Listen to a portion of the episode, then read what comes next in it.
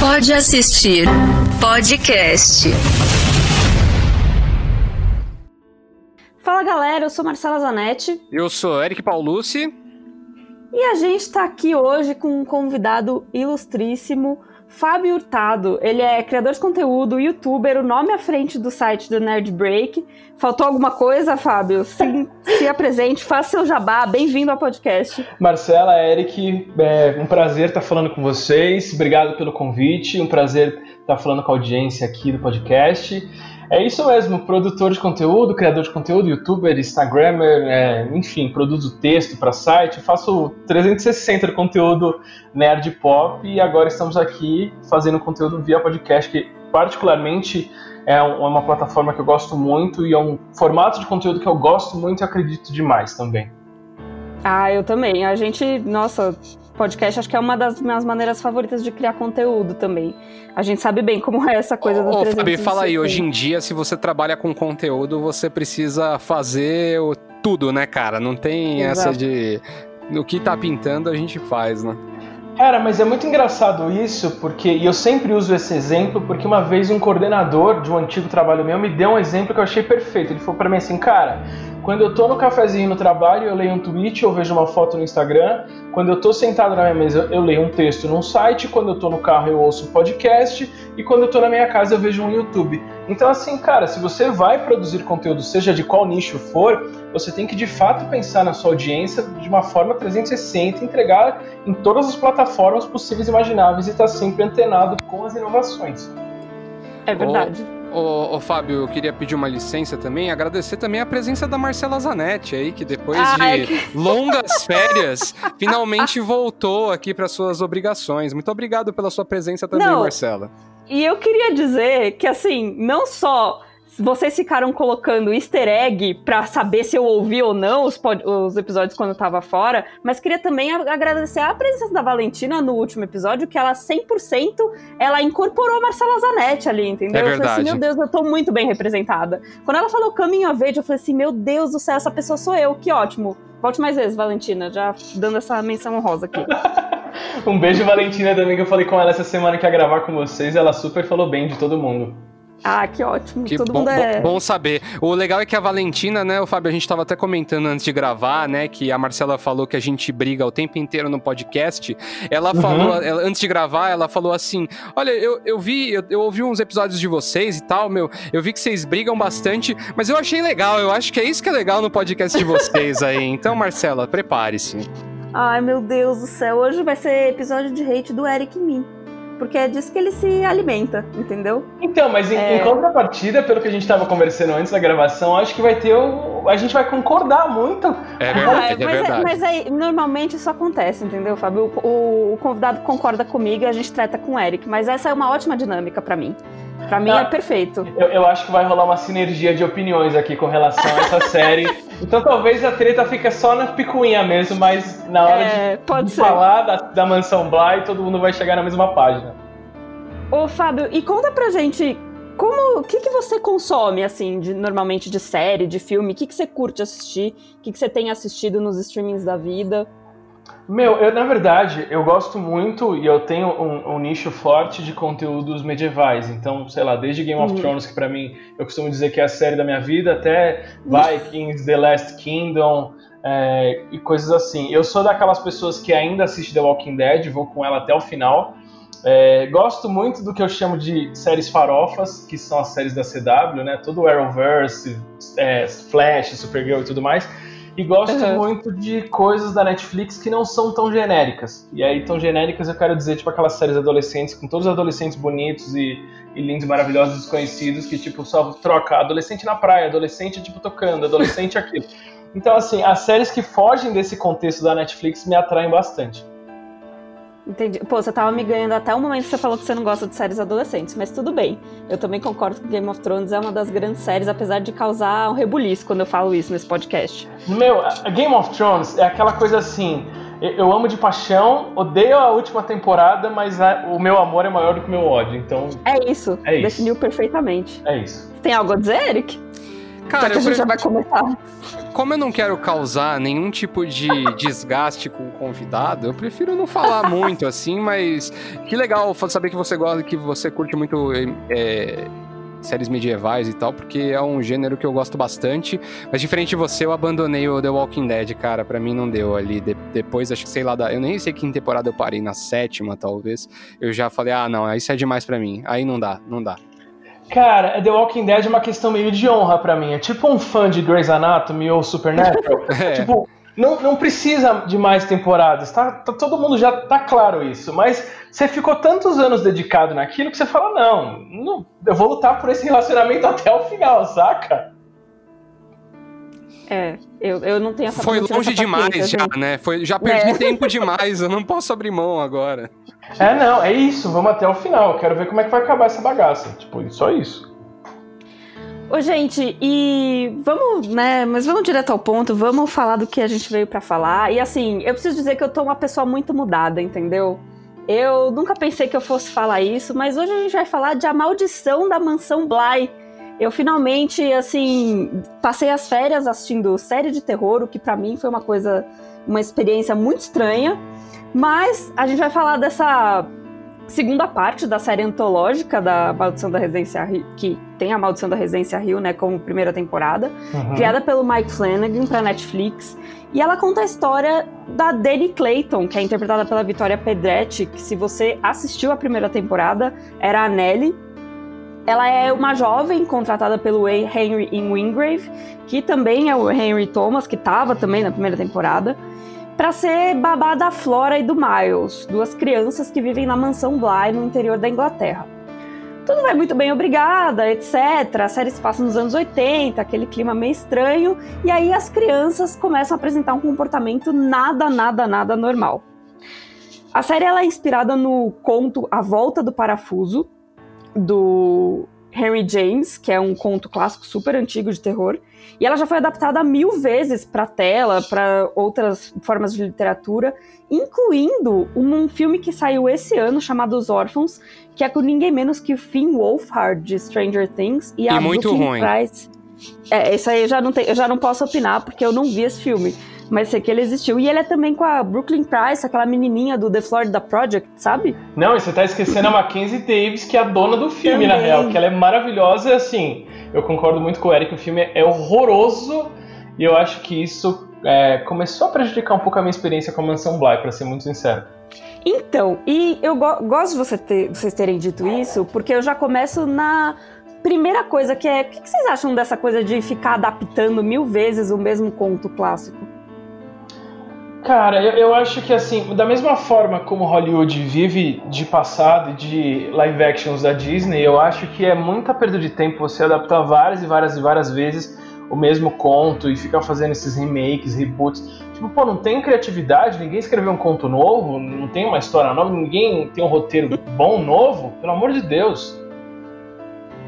É, eu acho que eu tenho uma, eu tenho uma opinião parecida, assim. Eu, quando falam que é uma adaptação, e aí eu vejo que é a adaptação da adaptação da adaptação, eu já fico com o pé atrás, eu já nossa, já dá bate aquela preguiça na hora, né? Você fala assim, putz, mais uma adaptação, né? Pô, tem tanta ideia nova, né? Tem tanto roteirista bom aí batendo na porta de estúdio aí, querendo fazer coisa diferente, propostas diferentes e tal. Mas eu não sou 100% contra, porque às vezes a gente acaba caindo em coisas que o primeiro não é bom, ou às vezes é bom e o segundo é melhor. Para não sair do gênero do terror, eu vou dar um exemplo, né? O, a, a, o remake de It, agora recente, né? Pelo Andy Muschietti, é, é um filme que é, que é ela é em cima de um livro do Stephen King famosíssimo. Teve o uhum. filme para TV, né, do, dos, anos, dos anos 90, ali comecinho dos anos 90, que foi um, um, um, assim, um sucesso cult, né, um filme que se per, perdurou aí durante os anos seguintes. E aí veio Andy Muschietti ali com cara e coragem e fez um trabalho que, na minha opinião, ficou melhor que o, que o remake original, pegou mais a, a aura do livro, na minha opinião, né? Então, eu acho que tem esses dois pontos. É chato porque você abrir mão de uma ideia original para fazer uma coisa que já tá por aí, né? Já tem tentativas, mas por outro lado, às vezes você tem gratas surpresas. Cara, eu concordo muito com você, mas eu acrescentaria uma questão, uma questão que é o tempo.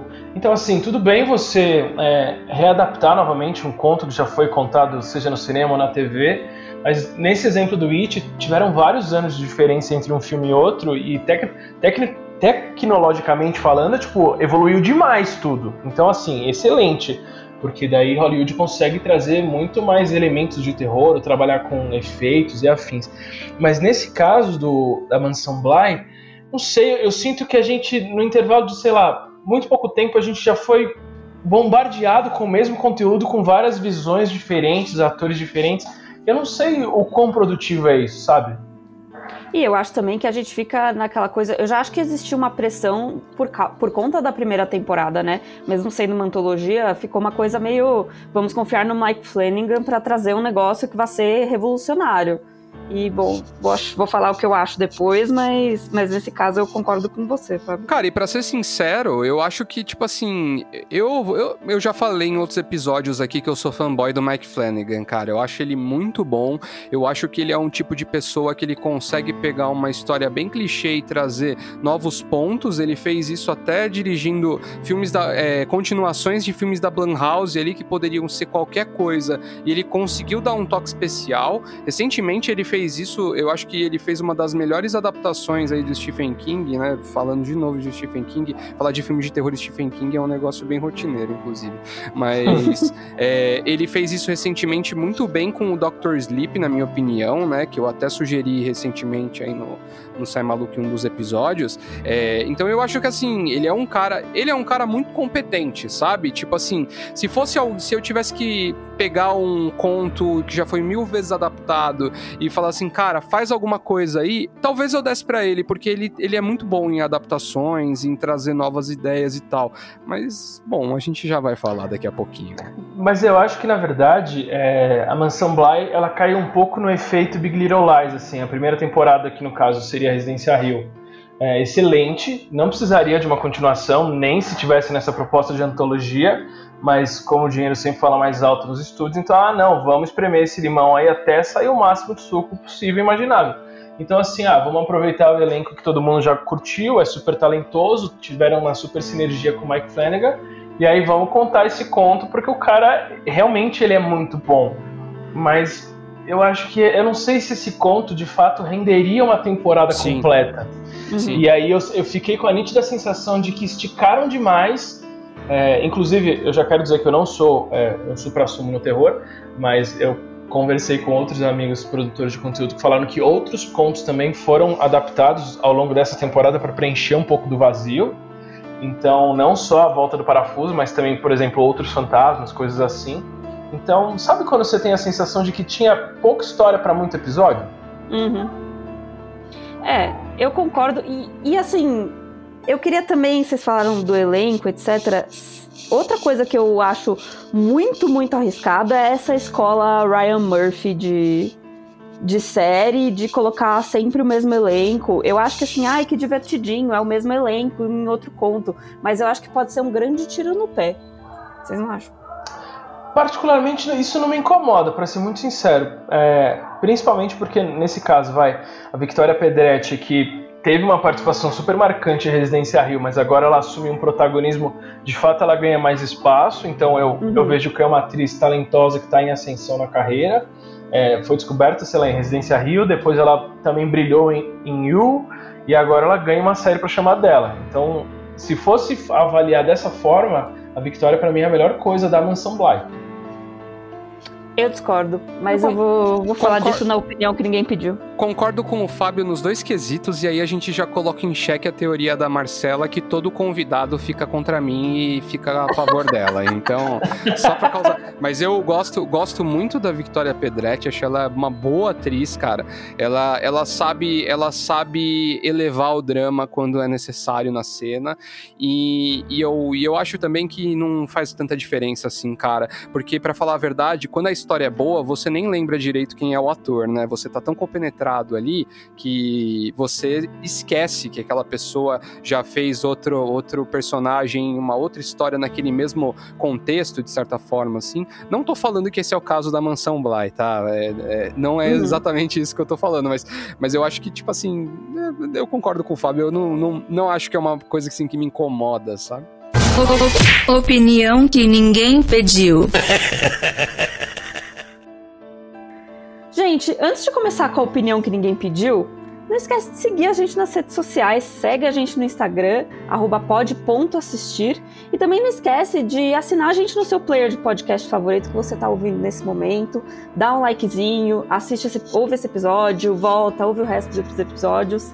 E tá na hora de dar aquele jabá pessoal também, né? Se você quiser me seguir nas redes, meu arroba é underline Marcela Zanetti, com dois T's e I. Eric, manda aí o seu jabá. O meu é Eric Paulucci, Eric com K, Paulucci com dois S e I no final, em todas elas. E aí, Fabio, conta pra gente aí qual é o seu. Cara, o meu é nerd.break, tem o youtube.com é, barra nerdbreakbr, tem o site nerdbreak.com.br também, será um prazer receber a audiência do Pode Assistir. Oba!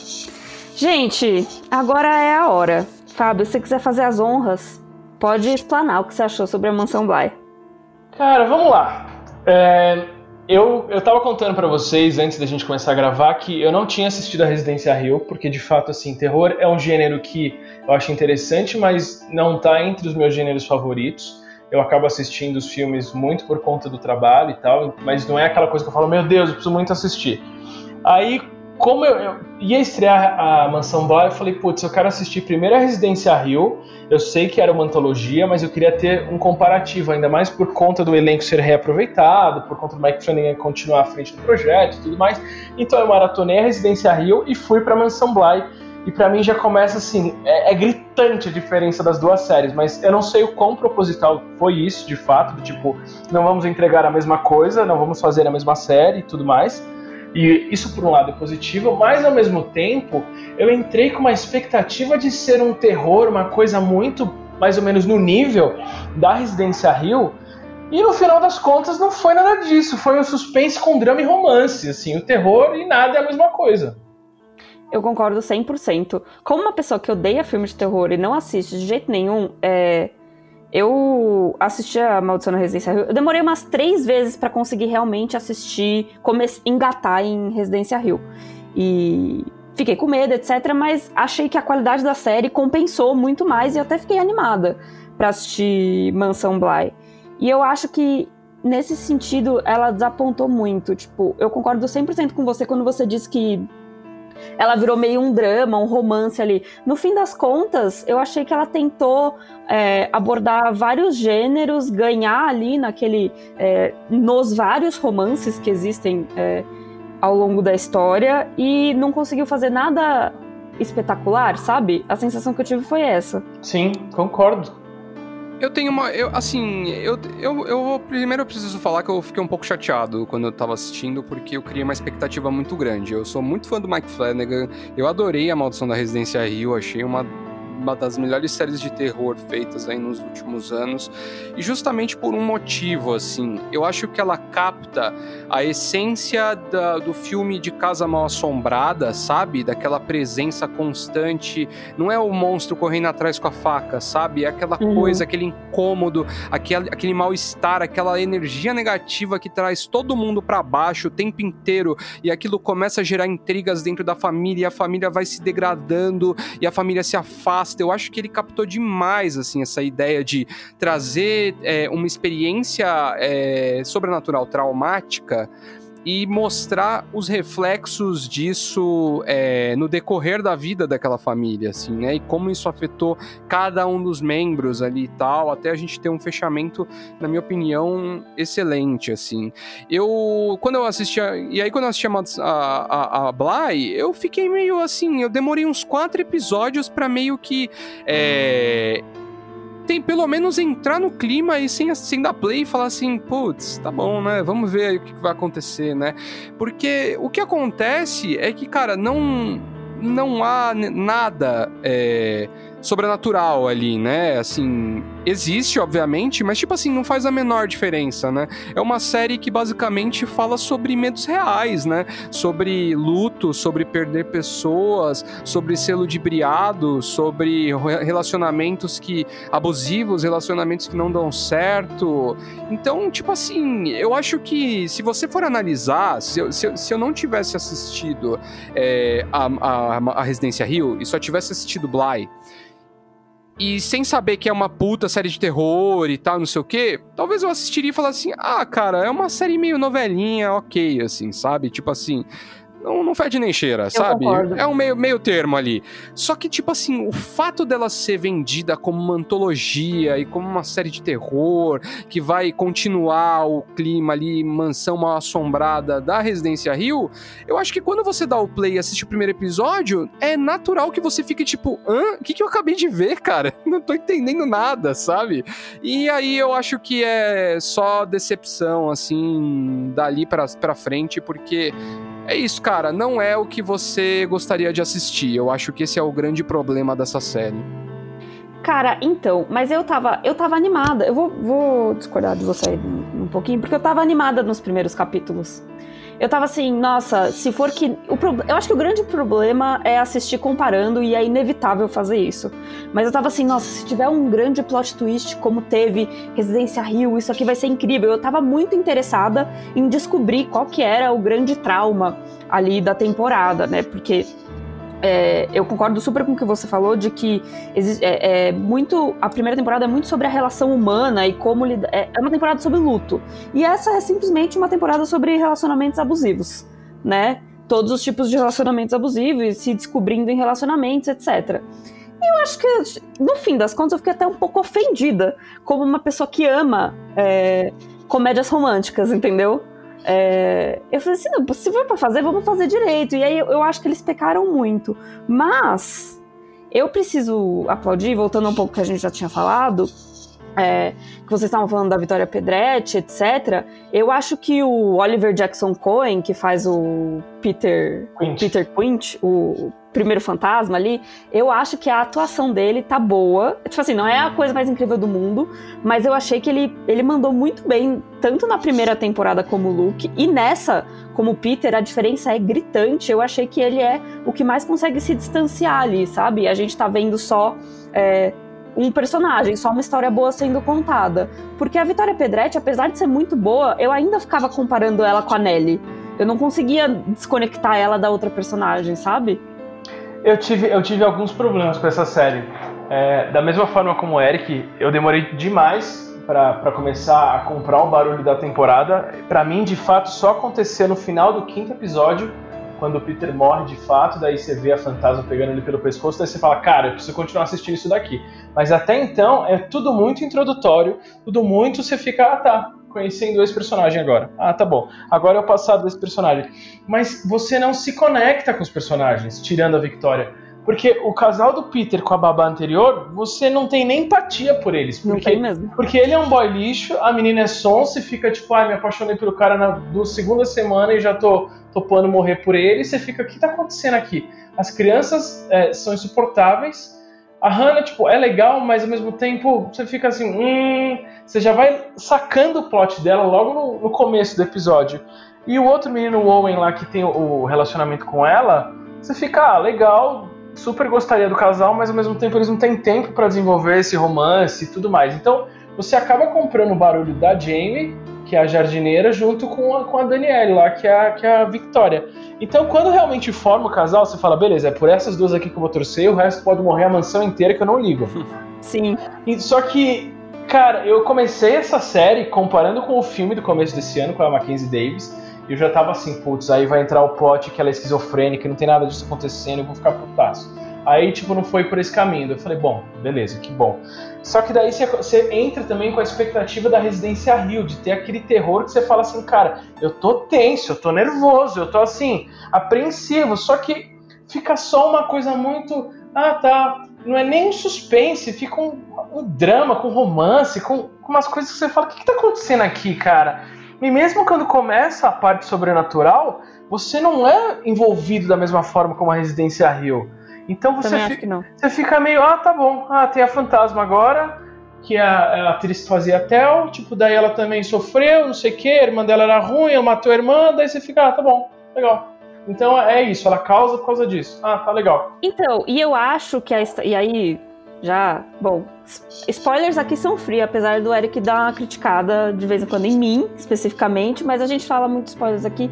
E eu acho que a história da a história principal do fantasma principal, ela quase não tem nada a ver com a história da, da dele, das crianças, sabe? Tipo assim, parece que você tava ali juntando um retalho com outro. E assim, aí vamos juntar essas duas histórias aqui, remendar um pouquinho, e se rolar, rolou. Se pegar, pegou. A mesma coisa com os casais. Parece que você. Eu concordo muito com o que você falou, no sentido de assim, beleza, é pra esse casal que eu tenho que torcer agora. Aí daqui a pouco, não, é pra esse casal que eu tenho que torcer agora. Não, mas é esse aqui. E nenhum deles se desenvolve da maneira que a gente queria. Não existe uma empatia com os personagens. A sensação que eu tenho é essa, sabe? Não, e é muito por conta por conta desse retalho, porque que nem a, a, fantasma principal, ela é introduzida, depois ela some. E aí você fica, tá, legal. Aí acontecem 30 mil outras coisas. Aí quando Exato. a fantasma volta, você já nem se importa mais com ela. Você tá, ah, você tá aí, é, nem lembrava de você. É, eu acho que eu acho que a, a, síntese perfeitamente esplêndida de tudo isso, né, é que tipo assim, é, a, eles tentam te introduzir a muitas histórias, porque no fundo é meio que é a pegada de uma história de casa mal assombrada, né? Tipo assim, é falar que aquele pavimento tem muita já aconteceu muita coisa e essas coisas estão interligadas e tal. Só que tipo assim, ao invés deles focarem em coisas que talvez fossem mais interessantes, eles perdem tempo de, por exemplo, contar histórias ali de origem dos personagens e prévias dos personagens, que talvez não precisasse ser um episódio inteiro, sabe? Dava para fazer um negócio mais, mais sucinto e tal. Então, o que, eu, o que eu tenho a impressão é que, tipo assim eles meio que perderam a mão no, e, e na, nas introduções ali e na hora de, de compactar aquilo, de falar assim, ó, uhum. isso vai acontecer isso, vai virar aquilo e aí vai terminar, entendeu? Você não sente essa. Não, não tem essa síntese, sabe? De, de, de coisas se entrelaçando e acontecendo, assim. É meio que tipo assim: acontece um evento aqui, aí acontece um evento ali, tudo mais. E eu acho que e aí, assim, uma, uma coisa que já não tinha na primeira temporada, né? É, jumpscare, sustão e tal, assim, que eu acho que é até bom, cara, porque virou uma, virou uma muleta no, no gênero. Mas, tipo assim, a primeira temporada, ela trazia um terror de ambiente, assim, sabe? Você assistia desconfortável. Quando o personagem tava na, na, na, na Residência Rio lá, né? Você tava completamente desconfortável porque você sabia que você ia é, é, é, presenciar que alguma coisa. Ruim, né? Exato. É. Não, não, na Bly, não, cara. Na Bly, você, tipo assim, ah, beleza. Às vezes aparece um fantasma vagando de noite, aí eu só não saio de casa. Tipo assim, é muito, sabe? Não existe não existe é, uma ameaça ali, sabe? Não, não existe uma ameaça, cara. Ninguém tá ameaçado ali o tempo inteiro. As pessoas só tão tristes. Não, e uma, uma coisa que eu acho, falando dessa questão de episódios de personagens, é, sem entrar muito no spoiler, mas o episódio focado na Hannah, cara, o episódio gasta uma hora para contar uma coisa que você olha e fala assim, tá bom, mas eu já entendi isso desde o começo da série. Se você é fã do gênero terror e prestou atenção nos, nas pistas que foi te dando, você já matou esse assunto, você já matou por que, que o moleque é um pouco esquisito, você já matou o perfeitamente esplêndido, você já vai matando várias coisas e o episódio gasta uma hora, quer ser todo cult, todo rebuscado, todo assim, artístico, poético, para contar um negócio que é super simples. Aí você fica assim, ah tá, Tá bom, gastou uma hora para falar isso. Ah, legal. Não, eu concordo e eu vou jogar a carta que eu acho que é o trunfo dessa, dessa desse exemplo de, de coisas que não precisavam ter acontecido, que é o, o ex-noivo da, da Dani, da Vitória. Gente, aquele trauma que você acha com certeza isso vai. Aquele espírito que ela fica vendo no, no espelho, que você acha com certeza que vai conectar com outras coisas ele tem uma explicaçãozinha, e aí tá, beleza. Agora que a gente já explicou para você, ela não vai mais ver ele, ele não vai ter mais nada a ver com a história, é só para você entender que ela teve um trauminha ali na vida dela. Cara, não, mas aí eu, eu vou discordar porque para mim é uma das coisas mais legais da série, cara. Assim, né? Foi, foi o que me prendeu ali o tempo inteiro nos primeiros episódios, cara. Eu queria saber, assim, porque, tipo assim, quando no começo da série, né, ela é contratada e o cara fala, né, qual que é o, qual que é o seu truque, né? O que que tá acontecendo? Você sabe que tem alguma coisa errada na vida dela e aí você quer saber. Cara, enquanto eu assistia e aparecia a silhueta dele, eu ficava pensando, pô, será que, sei lá, ela foi estuprada? Ela foi sequestrada? Sequestrada, é, ela tinha um pai abusivo. Que, quem é esse maluco, né? E assim, pelo menos eu gostei, cara. Eu achei legal. Eu acho que a, a série ela passa esse lance de tipo assim: todo mundo tem o seu fantasma pendurado no ombro, sabe? Eu acho que a série tenta passar essa ideia de que enquanto a gente se mantém preso a, a, a memórias, a pessoas, a ideias, a gente fica é, sempre carregando esse fardo assim do luto e tal, né? E aí chega aquele momento ali que ela que ela libera daquilo e beleza, assim. Então eu acho que isso é até legal assim da série, mas de fato é não tem nenhuma relação com a história, né? Mas tem não. esse lance da ambientação de trazer essa ideia, né? Pra, pra, pra, é o conceito artístico da parada ali, né? Todo mundo tem o seu fantasma. É isso. Eu discordo, mas tudo bem. Você também pode gostar de. Fábio, vamos lá. Se você assistiu A Maldição na Mansão Bly, o que, que, outra, o que, que outra pessoa pode curtir também? Qual que é a sua indicação de hoje? Olha, eu acho que se for nessa linha de antologia, dá pra pessoa assistir American Horror Stories, porque é bem nessa vibe meio terror, meio suspense, meio antologia e, enfim, tem até conexões, então a pessoa pode super engatar uma maratona e curtindo essa vibe. Se a pessoa, como eu, é fã da Victoria Pedretti, ela pode assistir Yu.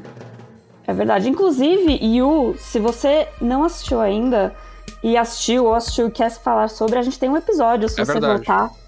A gente falou da segunda temporada e de serial killers e por que, que a gente ama eles, então termina de ouvir esse episódio primeiro e depois volta lá e, e assista a Yu. Pô, eu é achei real. legal o Fábio ter indicado American Horror Story, que eu acho que dá para fazer mais um link com, com as maldições aí, né? Que é o, justamente o Ryan Murphy, né? A gente até falou um pouco sobre ele ali no começo do episódio. Eu acho que tem um ponto que fica gritante em, em, nesses problemas da, da, da Bly, que é justamente essa falta de conexão, não com a história, mas com a vibe da série, entendeu? Uhum. É, que é uma coisa que o Ryan Murphy faz muito bem em American Horror Story Story. Tá indo pra nona temporada. É, todas as temporadas aí que estão ativas, inclusive, acho que estão disponíveis na, na Prime Video e na Globoplay. Então, você pode selecionar qualquer uma delas para assistir.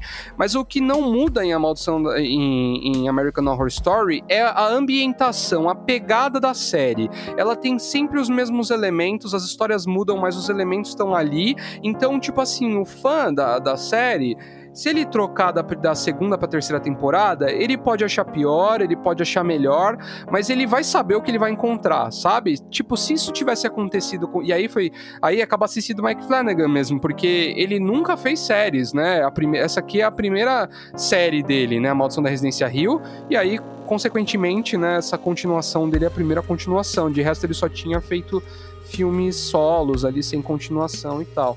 Então, tipo assim, acho interessante, acho que é um ponto que, que fica muito gritante, assim, né, com o Ryan Murphy, apesar do Ryan Murphy fazer as mesmas coisas em um monte de produções dele, né, aí a gente entra de novo nessa discussão, Ryan Murphy é legal, não é, e tal, mas indo para um pouco, fugindo dessa, dessa polêmica, né, é, eu acho que esse é um ponto gritante em Residência Bly, que em American Horror Story é perfeito, e Roanoke, a sexta temporada, é a minha favorita. Boa. Eu, eu não posso opinar, eu não assisti, eu tenho medo. Eu, eu ainda. Eu ainda tenho meus, meus traumas, gente, pelo amor de Deus. O Fábio, você já, o Fábio não sabe, né, Marcela, não do sabe, seu desmaio, né? Sabe. Do seu desmaio. Ai, meu Deus, Ai, meu Deus cara. É sério? Eu, eu, assim, o Eric gosta de falar todo episódio que ele vai falar de terror, ele fala do meu desmaio. Virou tradição já, gente. Virou, já é, já é tradição, selinho do, do podcast, assim. É, eu desmaio, mas é com sangue, tortura, coisas que não existem nem em nenhuma das, das temporadas, né, de de a maldição, da antologia A Maldição, assim. Então, passei ilesa. Mas American Horror Story eu, eu, eu evito. Mas é que, Fábio, que... é uma condição muito específica. Porque, por exemplo, se ela assistir Kill Bill e ver a Beatrix Kiddo decepando a cabeça de alguém, para ela tudo bem. O problema é se sai uma quantidade específica de sangue, se a pessoa grita numa quantidade específica de decibéis. Então tem toda uma ciência por trás dos desmaios da Marcela. Cara, porque ah, se fosse assim, ela não poderia ver nenhum filme do Tarantino. Exatamente. Exato. E nem assistir Game of Thrones, assim, tipo, Nossa. Red Wedding, coisas do gênero. Mas, então, mas vai. Mas eu, eu acho que é o sofrimento da pessoa misturado com o sangue. Então é uma vibe Jogos Mortais, então. É, não, Jogos Mortais foi o primeiro filme que eu desmaiei, inclusive. Ele tá ali na, no hall de desmaios da Marcela. Entendi. Assisti o terceiro filme e, e desmaiei. Desmaiei no meio da sala. enfim, enfim. Vou mudar, vou mudar o assunto aqui. É, que a série que eu tenho pra indicar, eu nem lembrava que eu tinha assistido essa série, mas eu acho que se você curtiu essa segunda temporada, você pode curtir. Eu não sou super fã de, de terror, já falamos aqui, mas eu assisti a minissérie de 2017 da Netflix, Alias Grace. Ela é inspirada no livro do mesmo nome da Margaret Atwood, que é a, quem escreveu o conto da, da Aya, etc. E lá em 2017, é, quando tava super o hype do, de Handmaid's Tale e tal, é, uma amiga minha falou assim: ah, ela tem outra série da Netflix, lançou agora, vai ver. E eu só fui, porque eu tava obcecada com Handmaid's Tale.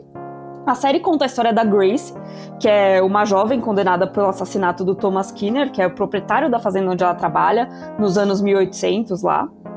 E aí ela também é suspeita de, de matar a governanta da casa. Só que aí, para entender o que está acontecendo, porque em 1800 não era normal uma jovem menina ser condenada por tantos assassinatos, é, um psicólogo decide passar uns dias ali interrogando ela, na casa em que ocorreram esses assassinatos.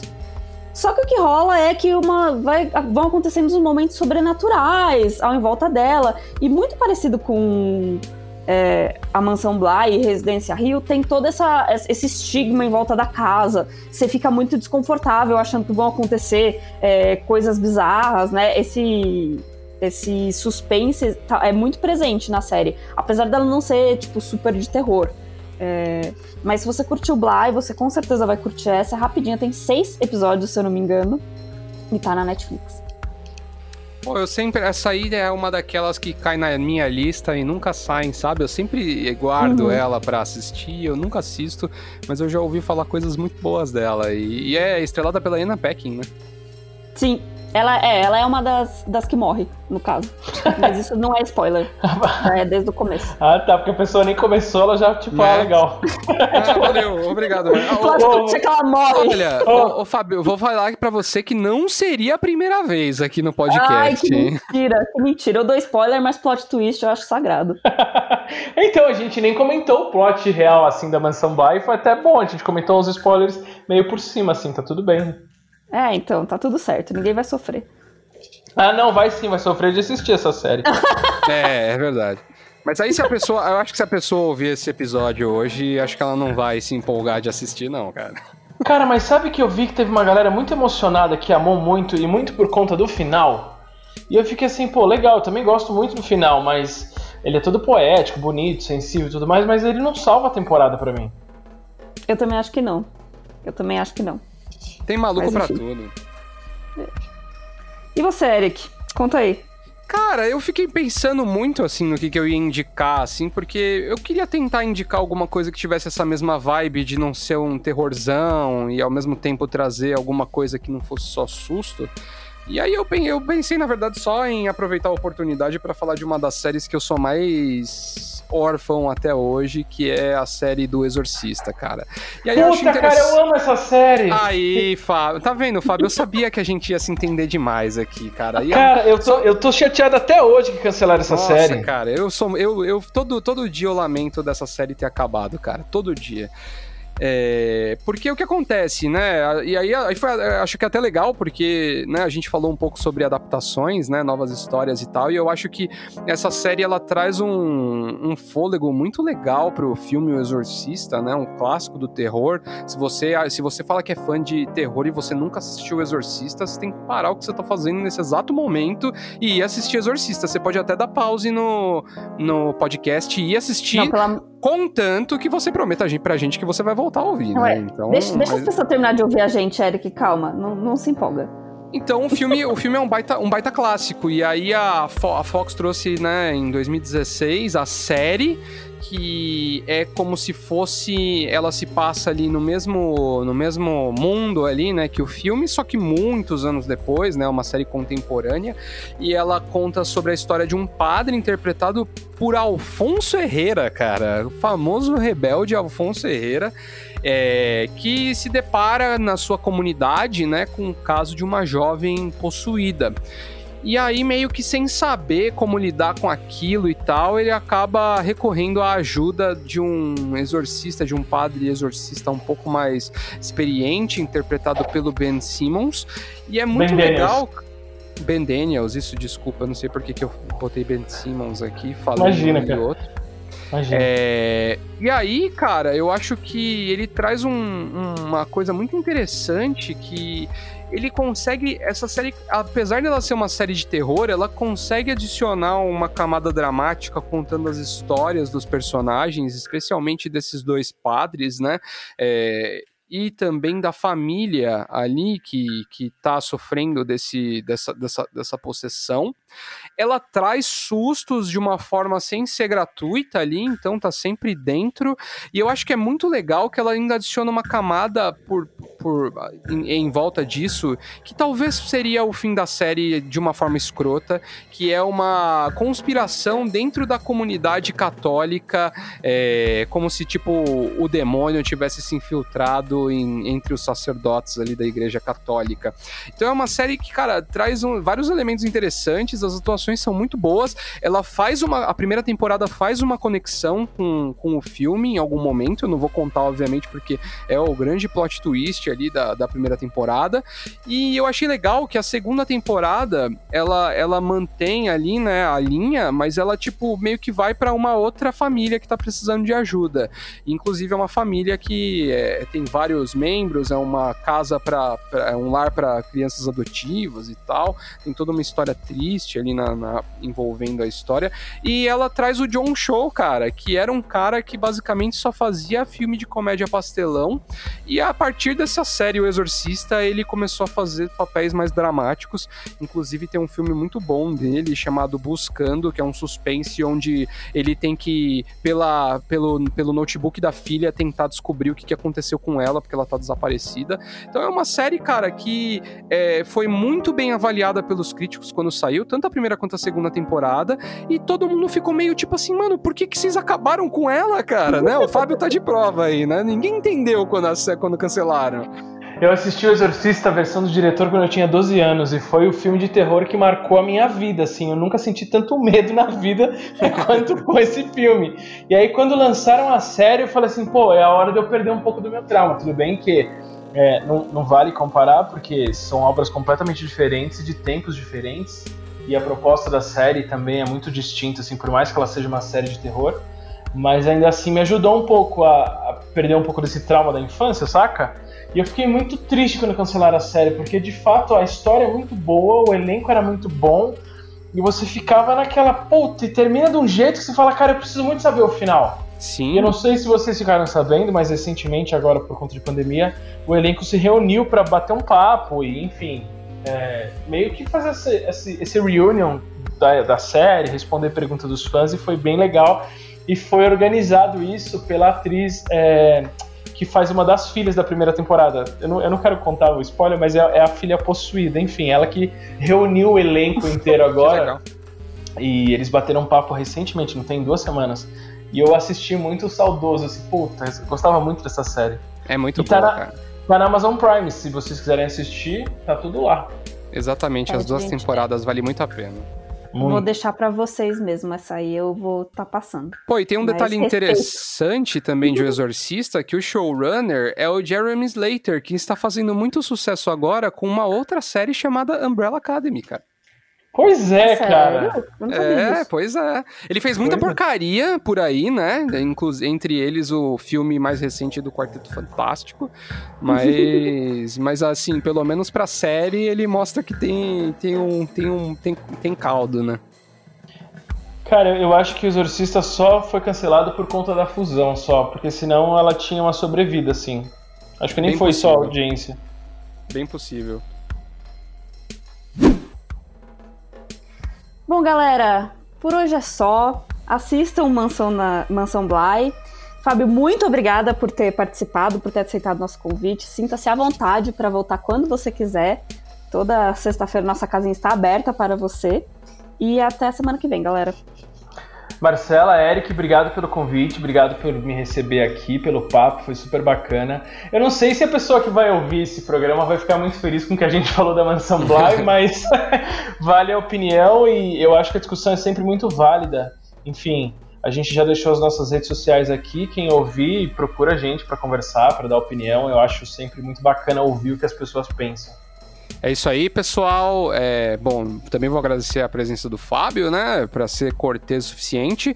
E deixar aquele toque aí, né? Você, amiguinho, que está furando a quarentena aí para alugar é, casas no Airbnb, fique esperto, hein, cara. Nunca dá para saber o que, que aconteceu lá antes. Deus me livre.